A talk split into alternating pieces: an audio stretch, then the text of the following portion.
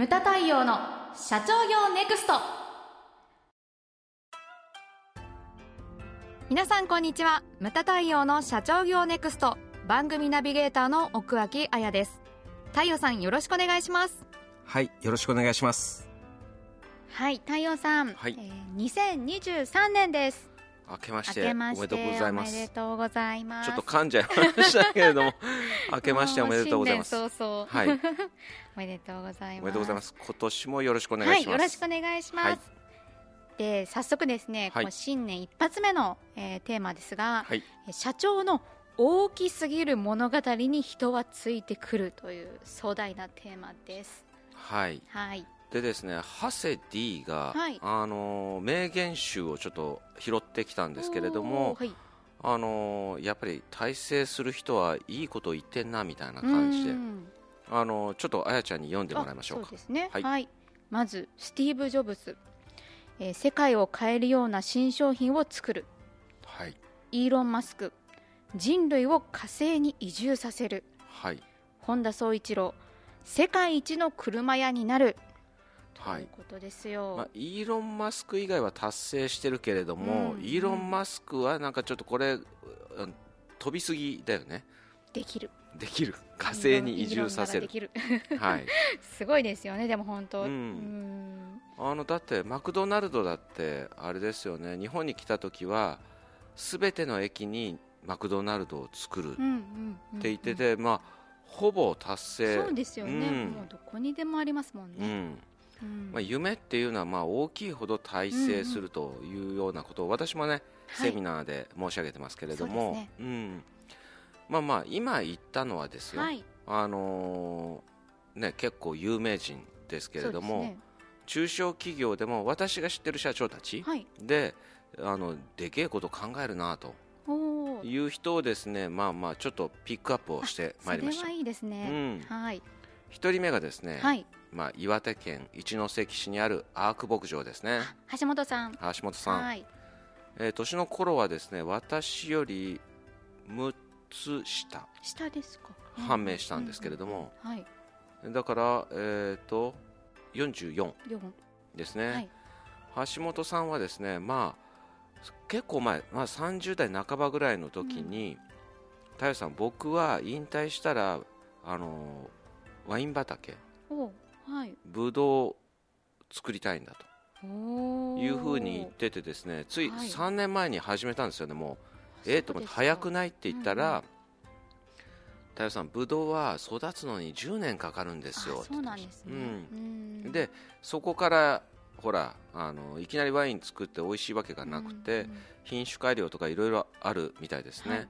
だから10年後がスタートなんだみたいな。なるほど。ら3年前に植えたってことはあと7年ぐらいなのかな、だからすごいだから目線が遠いんですよね、うん。うん。なかなかそういう人いないじゃないですか。そうですね。10年後とかを考えてやる人、そういった目線すごいなと思うのが、まあ、アークですね、はい。そして、え2番目が滋賀の竜王にある谷口工務店さんでですすねね。うん。モブスクエア。はいこれはだからもうイラストとかも作っちゃったりとかして。うん。はい。ねうちは、えー、とベーシックプランっていう、ね、表をまあ提供してるけれどもより分かりやすくイラストでうんうんうん。そのモブスクエアの完成図みたいのをこう計画書の中に織り込んだりとか。そうね。はい。そういうのもまあ一つの手だと思うんですけどね、で何をやられてるかって言ったらモブスクエアっていうのは、そのまあ、谷口工務店の、まあ、工務店としての本社があってでその前に広場があるんですよ、はい。でそれを取り囲むようにその多角化事業の多角化でやられてる、まあ、事務所が周りにあると、で一つがまあ家具であったりとか植木であったりとかそれから、えー、とあとはキャンプ用品のスノーピークさんの、ね。はい。代理店になられて。て、でそれをどんどん広げていくみたいな、で近隣のその、まあ、地主さんから土地を借りたりとかもしてるんでなんていうんですかねそういった、まあ、近所の高齢の方が集まれるような広場であったりとか、であとはなんていうんですかね自社のなんなんていうんですかねコインっていうか効果っていうかそういうのを作ってそういう人たちはその無料で飲み物が飲めたりとかそういう発想までそこまで広げてるんですよ、私がだから見学に行った時から見て完成予想はざっと3倍ぐらいになるのかな広さが、う。ん、でそのモブスクエアの中でも当然イベントをやったりとかそういうようなことをやられると。なるうん、それがまあ一社ですね、うん、はい。であともう一つ3つ目はですねはい。エリート金田さん。そうですね、はい。郡山のドン、はい。ドン。はい。うんうんまあ、えー、と金田さんもあの谷口工務店さんに非常に似ててうんうん。イラスト？そうなんです。あるんですね。郡山の街をこんな風にしたいんですっていうイラストを。いいですね。うん。で彼はですね郡山六本木構想って言ってましなぜ銀座じゃないのかよくわかんないけど 六本木構想んですね。うんうん。まあでも六本木って言われるなるほどなとほらヒルズとかもそうだしそヒルズを中心とした周りの都市開発とかうん。そういった構想がなんかピンときたみたいなんですね彼には、うん、それで郡山をそういう人がこう集まる街にしたいんだと。いいですね。うん。いうようなことを、まあ私も、えー、と今年2回ぐらい郡山行きましあてそうでしたね。うん仙台の帰りに。結構コンパクトで僕が気に入りました、ね。うん。あそうですか。よかった。こなうんこの間ちょっとまあえっ、とどっかの奥脇さんという方が 日程を詰めすぎててですねい寄ることを断念して帰ってきましたけど土日は休まないと死ぬと思って。はい そうなんですよ。ね。そうはい。また、うんうん。また行きたいなと、まあ、ボトルも入れたしみたいな。まあそれはもう通わないといけないやつですね。そうなんですよ。うん。はい。行行きたいと思います、で今回のテーマは社長のっていうふうに書いてありますけれどもね。そうです。うん。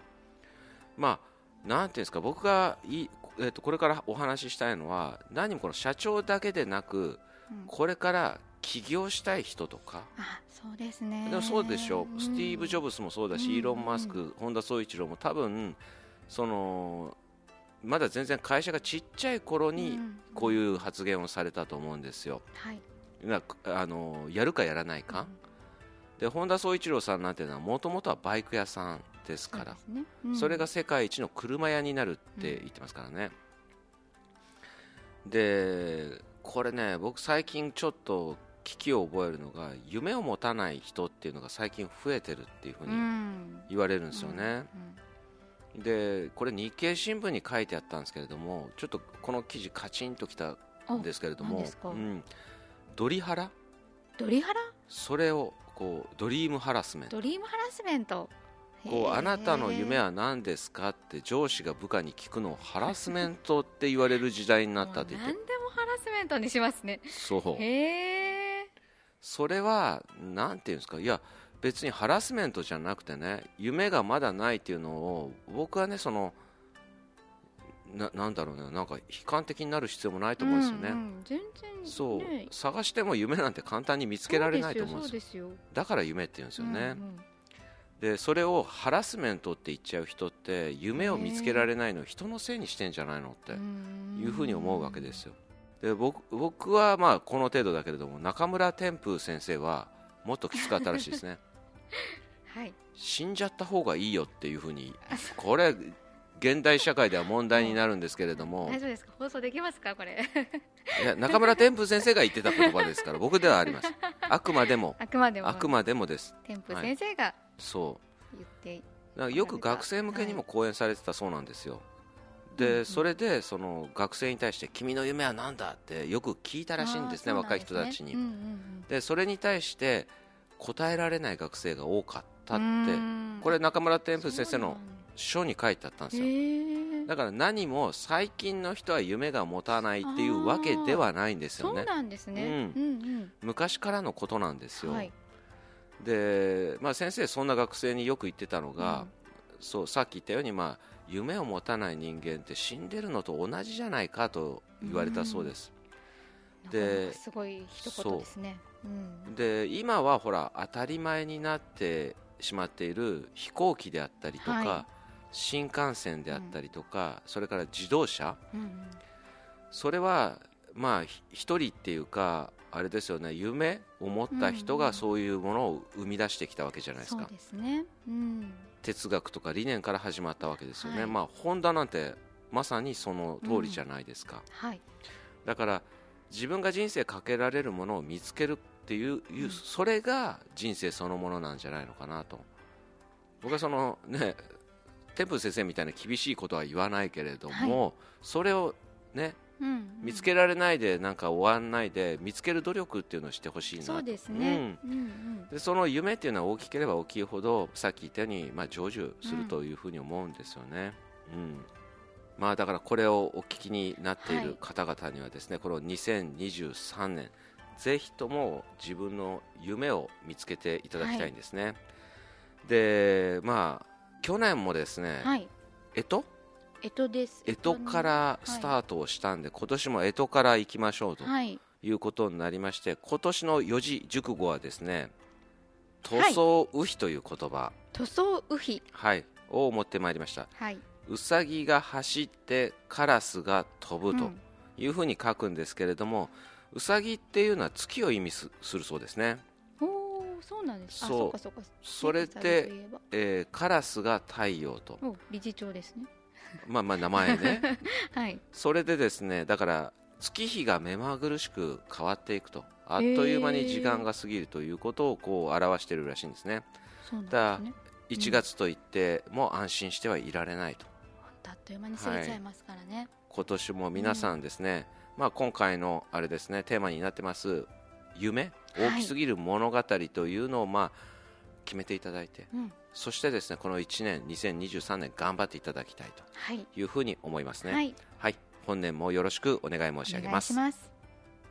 ムタ太陽の社長業ネクストは全国の中小企業の経営実務をセミナー書籍映像や音声教材コンサルティングで支援する日本経営合理化協会がお送りしました。今回の内容はいかがでしたでしょうか？番組で取り上げてほしいテーマや質問などどんなことでも番組ホームページで受け付けております。どしどしお寄せください。それではまた次回お会いしましょう。